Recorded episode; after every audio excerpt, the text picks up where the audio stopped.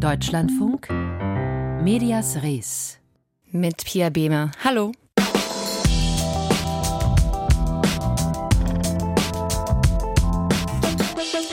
Politiker, die einen Fernsehsender besetzen, eine Regierung, die die Führungskräfte der öffentlichen Sender mit einem Schlag entlässt. Der Streit um Polens Medienreform hält an. Die neue Regierung will die öffentlichen Medien der polnischen Bevölkerung noch vor Weihnachten zurückgeben. Was das bedeutet, schauen wir uns jetzt an hier bei Medias Res. Vor einer Woche gab es einen Regierungswechsel in Polen. Die nationalkonservative PiS wurde von der liberalen proeuropäischen Regierung von Donald Tusk abgelöst.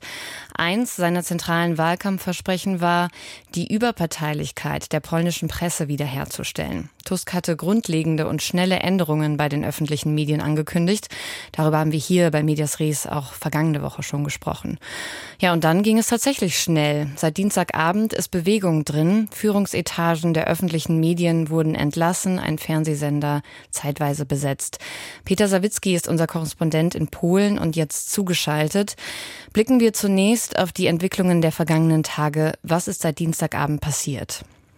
Seitdem haben sich die Ereignisse überschlagen, muss man äh, so formulieren. Dienstagabend gab es zunächst eine Resolution im Sejm, wo es dann hieß, ähm, die Regierung solle den Sendeauftrag des öffentlichen Rundfunks, der öffentlichen Medien wiederherstellen und sie von der Parteipropaganda von Peace äh, befreien.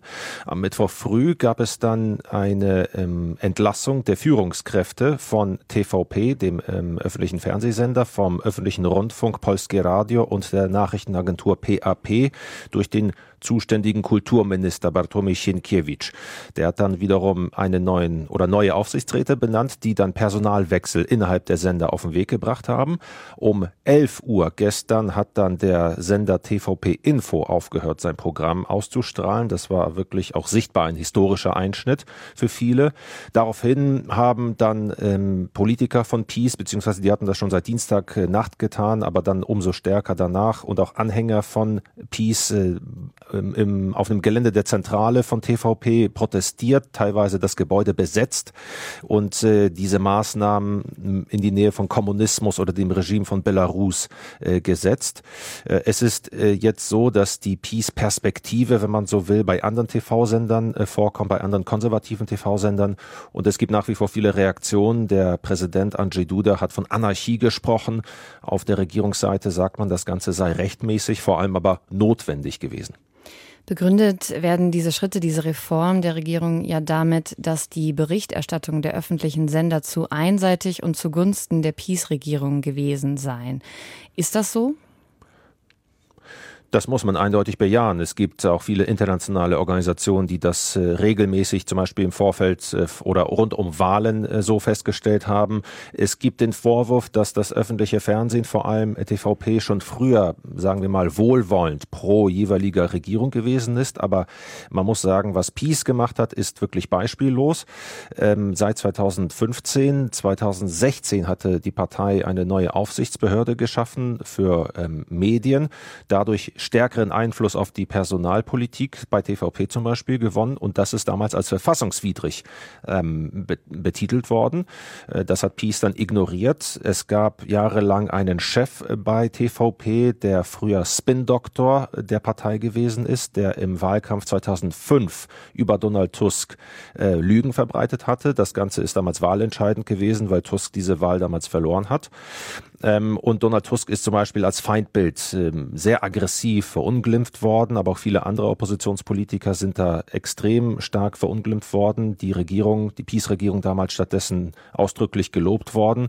Und deswegen hatte man gesagt, auf der damaligen Oppositionsseite, heutigen Regierung und auch viele Menschen ähm, im Land haben gesagt, es gibt da einfach Handlungsbedarf.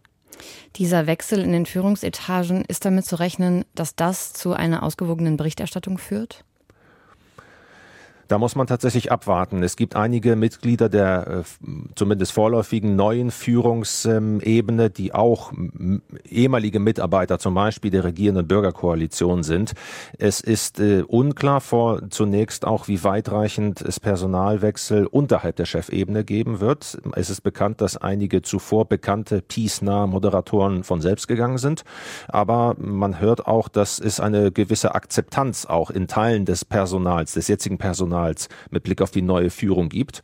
Und man wird sehen, wie sich das dann auf die Berichterstattung auswirkt. Man kann zumindest jetzt schon feststellen, dass Polskie Radio, der öffentliche Rundfunk, weitgehend normales Programm derzeit ähm, anbietet, durchaus auch mit kritischen Stimmen zur neuen Regierung.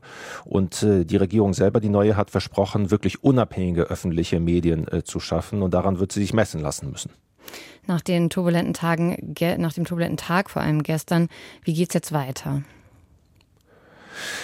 Es gibt eine Diskussion über ähm, die Rechtmäßigkeit zum Beispiel dieses, ähm, dieses Schrittes, den es jetzt äh, gegeben hat. Da ist zum Beispiel die Frage, ähm, weil von Peace-Seite zum Beispiel darauf verwiesen wird, dass ge geltende Gesetze umgangen werden, die aber aus Sicht der jetzigen Regierung damals rechtswidrig gewesen sind. Also da steht zum Beispiel die Frage in Raum, lässt sich ein Gesetz ignorieren, das früher als illegal eingestuft wurde.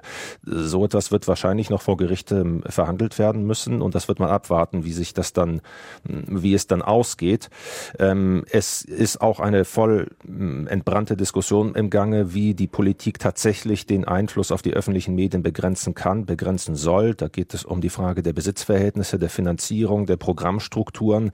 Da hat Donald Tusk versprochen, zumindest mittelfristig ein Projekt vorzulegen. Da muss man auch abwarten, inwieweit der Präsident wirklich mitspielt oder ob man wartet, bis er nicht mehr im Amt ist in eineinhalb Jahren. Mhm. Und bis dahin ähm, wird man dann auch sehen, zum Beispiel ab heute 19.30 Uhr bei der ersten neuen Nachrichtensendung bei TVP1, ja, inwieweit es wirklich frischen Wind dort gibt in den öffentlichen Medien. Mhm. Peter Sawicki über die Neuausrichtung der öffentlichen Medien in Polen. Vielen Dank.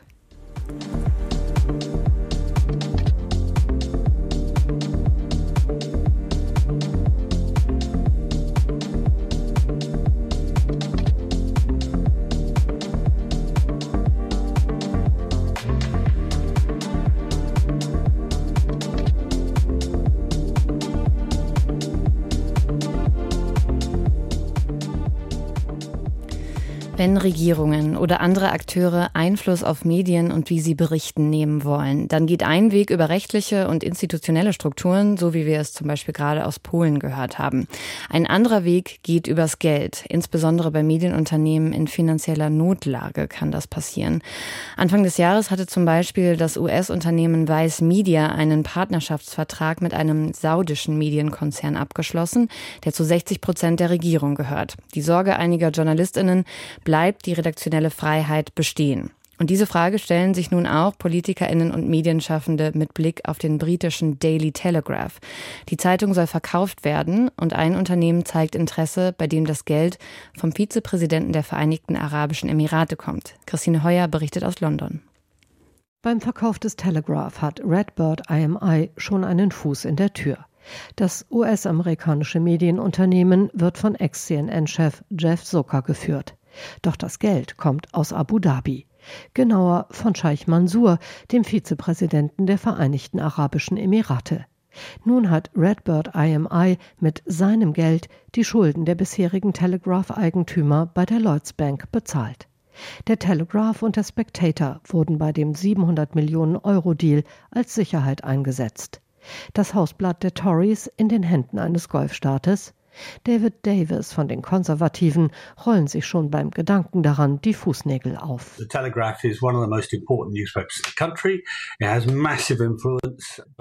Der Telegraph ist eine der wichtigsten Zeitungen im Land. Er hat massiven Einfluss bei Wahlen auf die öffentliche Meinung und auch im Wettbewerb um den Vorsitz der konservativen Partei. Warum sollten wir diese Macht einem Land abtreten, das Pressefreiheit in der Vergangenheit respektlos behandelt hat? Why should we give that power to a country which in the past has not exactly treated press freedom with any sort of respect? Jeff Zucker sagt, er garantiere für die redaktionelle Unabhängigkeit der Zeitungen, die er leiten möchte. Für David Davis nichts als leere Worte. Some time ago, we allowed Rupert Murdoch to buy the Times, right? And at that time Vor geraumer Zeit haben wir Rupert Murdoch erlaubt, die Times zu kaufen. Damals wurden Abmachungen getroffen und sie wurden gebrochen. Und wir konnten nichts dagegen tun. Genau so wäre es mit den Emiraten.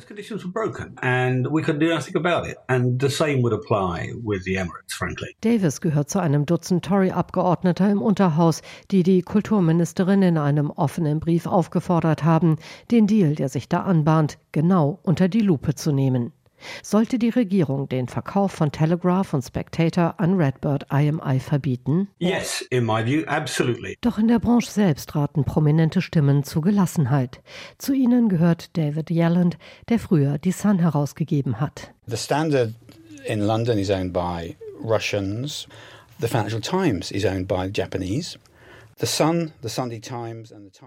Evening Standard gehört Russen, die Financial Times Japanern, die Sun und die Times sind in US-Besitz, zählt Yelland auf. Die Idee, jemand müsse aus dem guten alten Großbritannien stammen, um sich als Besitzer einer britischen Zeitung zu qualifizieren, findet er lächerlich. The idea that you have to be from Blighty to qualify to own a British paper is, I mean, all the great proprietors of British newspapers have been foreign. Doch wenn die Emirate den Telegraph kaufen, wird es dann nicht eine andere Zeitung sein? Uh, Not necessarily. No, I think it'd be different. I think it might be a much better paper, frankly. I mean, Zucker's run NBC, he's run CNN, he's a newsman. Aber wird eingewandt, so gut Jeff Zucker als Journalist und so mächtig Medienzaren wie Rupert Murdoch sein mögen, dass de facto ein ausländischer Staat eine britische Zeitung besitzt, sei nochmal etwas ganz anderes.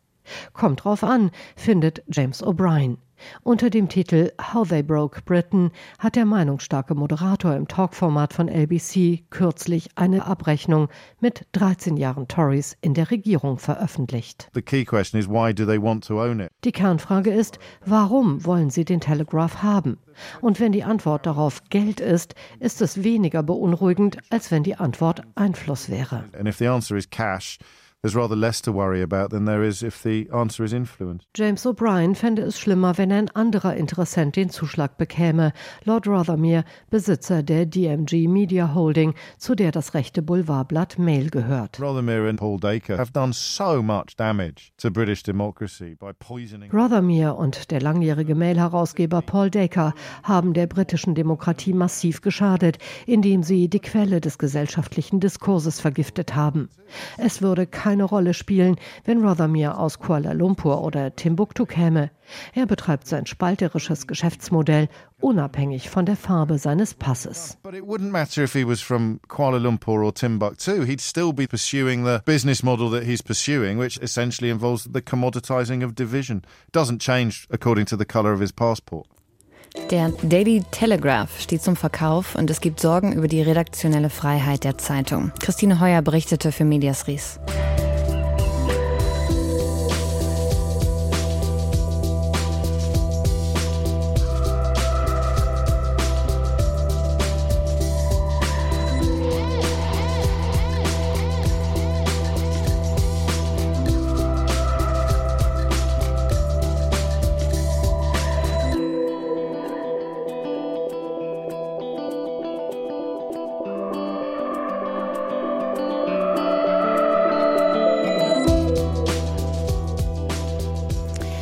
Jetzt, wo sie tatsächlich eingehalten werden muss, da ist die Schuldenbremse in den Medien dauerpräsent. In Talkshows, Interviews, Kommentaren, überall wird über Sinn und Zweck der Verschuldungsgrenzen debattiert.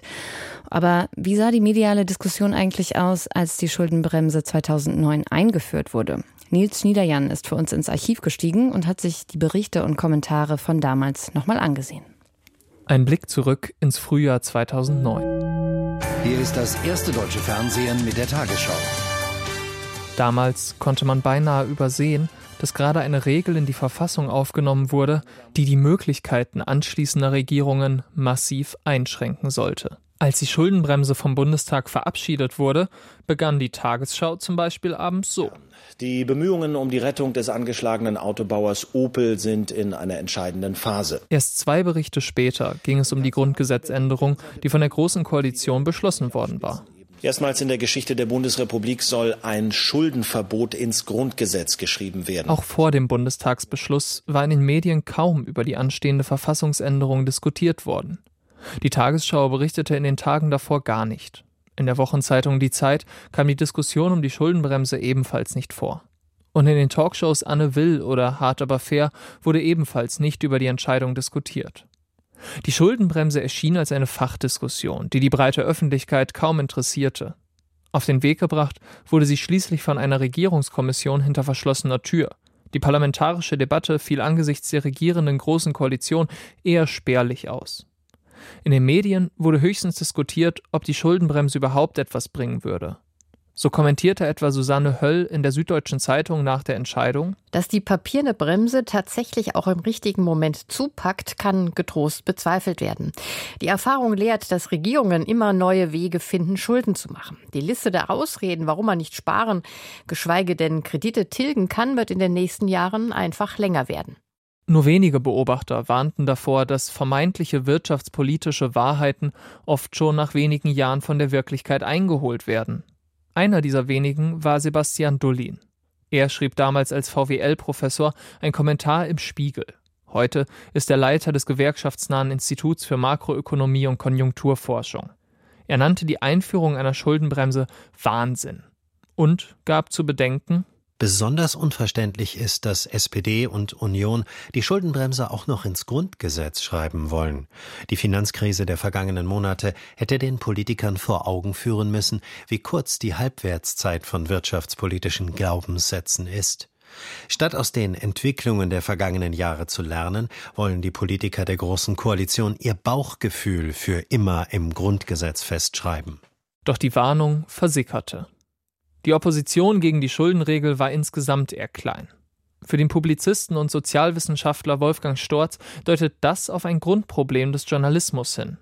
Wenn es in Politik und Wissenschaft nur wenige Kritiker gibt, dann kommen kritische Positionen auch medial nicht vor. Also wenn eine Redaktion zum Beispiel sagt, na ja, wir würden gerne auch einen Kritiker bringen und sie finden den im Bundestag gar nicht, äh, dann haben sie natürlich schlechte Karten.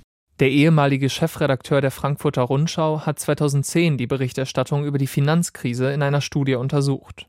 Sein Urteil damals, die Journalisten haben diejenigen, die vor einer Krise gewarnt haben, nicht ernst genug genommen. Ich will nicht sagen, dass es dieses kritische Wissen nicht gab. Das war sehr wohl vorhanden, aber es war eindeutig minoritär. Vor der Finanzkrise seien diese Warnungen der Minderheit einfach versickert. Damit das nicht immer wieder passiert, bräuchte es laut Storz auch unter Journalisten die Fähigkeit, sich nicht einfach auf die Mehrheit der Wissenschaftler oder Politiker zu verlassen, sondern Argumente und Beweise selbst zu prüfen. Aber ob etwas stimmt oder nicht stimmt, darüber kann ich nicht äh, sagen, ja, da ist zwar ein Argument, äh, das ist empirisch begründet, aber das ignoriere ich, weil das vertreten ja nur drei und die anderen Argumente werden von 100 vertreten. Das geht nicht. Auch bei der Schuldenbremse waren die Warner in der Minderheit. Nichtsdestotrotz hätten die Medien selbst dort, wo sie die Warnungen für falsch hielten, zumindest die Tragweite der Entscheidung erfassen müssen. Denn so ist eine breite mediale Debatte über eine folgenreiche Entscheidung größtenteils ausgeblieben. Nils Niederjan hat recherchiert, wie Medien über die Einführung der Schuldenbremse 2009 berichtet haben.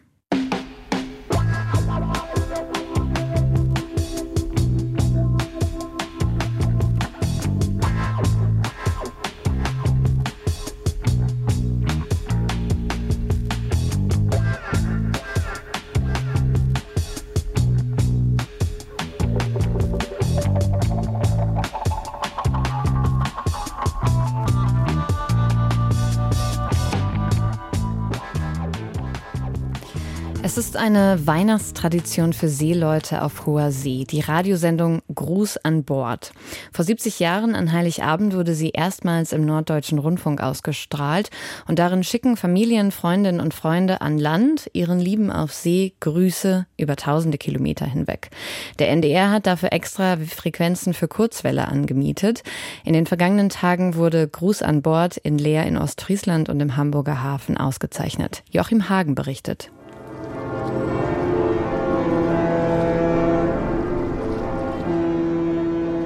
Die Glocken des Hamburger Michel und die Typhone der Schiffe im Hafen. So beginnt Gruß an Bord seit Jahrzehnten. Etwa 80 Gäste sind gekommen, um bei der Aufnahme im Duckdalben der Seemannsmission im Hamburger Hafen dabei zu sein. Da erzählen Auszubildende der Reederei Hapag-Lloyd von einem selbst inszenierten Krippenspiel auf See oder eine Seemannsfamilie erklärt, warum Weihnachten zwei Wochen vorgezogen werden muss, damit der Vater noch mitfeiern kann, bevor er an Bord muss. Aber es geht auch um Einsamkeit auf See. Der ehemalige Schiffsingenieur Martin Koch erzählt, wie das damals war, als er vor 50 Jahren mit seinem Frachter vor der Küste Japans festlag. Das war während der Ölkrise 1973, deswegen bin ich hier. Da lagen wir mit einem Erzfrachter in Japan fest, weil wir von Australien Erz nach Frankreich bringen sollten, aber keinen Brennstoff bekamen. Und dadurch haben wir drei Wochen in Japan festgelegen während der Ölkrise. Und sind dann im Grunde die ganze Weihnachtszeit in Japan gewesen und ich habe nie gewusst, dass es so kalt sein kann. Die einzige Möglichkeit, Gruß an Bord zu hören, war die Kabine des Funkers, aber die war an diesem Heiligabend verschlossen. Das war aber offenbar die Ausnahme. Der Autor Stefan Krücken hat für sein Buch Orkanfahrt mit vielen Kapitänen gesprochen. Weihnachten in der Funkerkabine mit dem Rest der Besatzung und Gruß an Bord, erzählt er, das war Tradition. Die Verbindung damals äh, war mehr schlecht als recht. Also es krachte und krächzte und quietschte und man hörte manchmal nur ein Knister. Und trotzdem hatten sie das Gefühl, dass sie mit der Heimat verbunden sind. Und ähm, ja, sie waren in der Regel froh, wenn sie wieder arbeiten konnten, weil dann war was zu tun und sie waren nicht so in der Traurigkeit ähm, alleingelassen. Inzwischen ist es einfacher, mit Freunden und Verwandten zu Hause in Verbindung zu bleiben. Aber ein Gespräch über das Satellitenhandy mit der Familie ist teuer. Und Internet auf hoher See haben nur wenige Schiffe. Deshalb hat ein Gruß wie dieser, empfangen über das Radio auf der anderen Erdhalbkugel, immer noch etwas ganz Besonderes. Lieber Jan auf der New York Express, wir wünschen dir ein fröhliches Weihnachtsfest an Bord. Es ist das erste Fest ohne dich, aber in unserem Herzen und Gedanken sind wir zusammen. Wir freuen uns aufs Wiedersehen. Dann feiern wir noch einmal gemeinsam mit Oma und Opa aus Dammgarten und Gramtin. Liebe Grüße von deinen Brüdern Erik und Mattes und deinen Eltern. Zum 70. Geburtstag von Gruß an Bord war diesmal auch ein Vertreter von Norddeich Radio zu Gast. Über die ehemalige Küstenfunkstelle in Ostfriesland war die Sendung bis in die 90er Jahre weltweit ausgestrahlt worden. Jetzt ist Norddeich Radio ein Museum, aber der Name bleibt mit Gruß an Bord verbunden, erzählt Fritz Deiters, bei der Aufzeichnung in Leer. Wir kriegen ja nun viele Besucher bei uns und wenn wir immer so fragen, ja, was verbindet euch mit Nordreich Radio, dann kommt immer gleich die Aussage, ja, die Weihnachtssendung Gruß an Bord. Ja, da müssen wir immer erst mal korrigieren, die ganze Geschichte, denn wir waren von der Deutschen Bundespost, die Küstenfunkstelle Nordreich Radio, die ja dafür gesorgt hat, die Kommunikation mit den Schiffen weltweit aufrechtzuerhalten. Und da müssen wir immer sagen, ja, nun müssen wir euch fürchterlich enttäuschen, das waren nicht wir, sondern eben der Norddeutsche Rundfunk. Und genau so wie Norddeich Radio für viele mit Gruß an Bord verbunden bleibt, gehört auch der Bingo Marchenti Chor dazu, der die Sendung jedes Jahr mit dem Titel Rolling Home ausklingen lässt.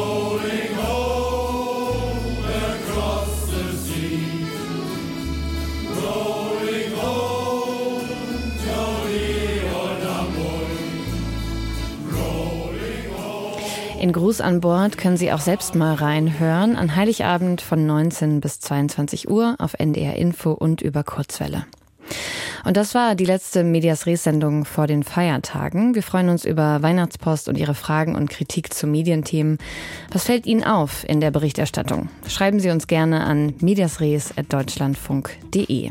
Nach den Nachrichten geht es im Büchermarkt unter anderem um die Apokalypse des Johannes und überraschende Parallelen zur Krise der Gegenwart.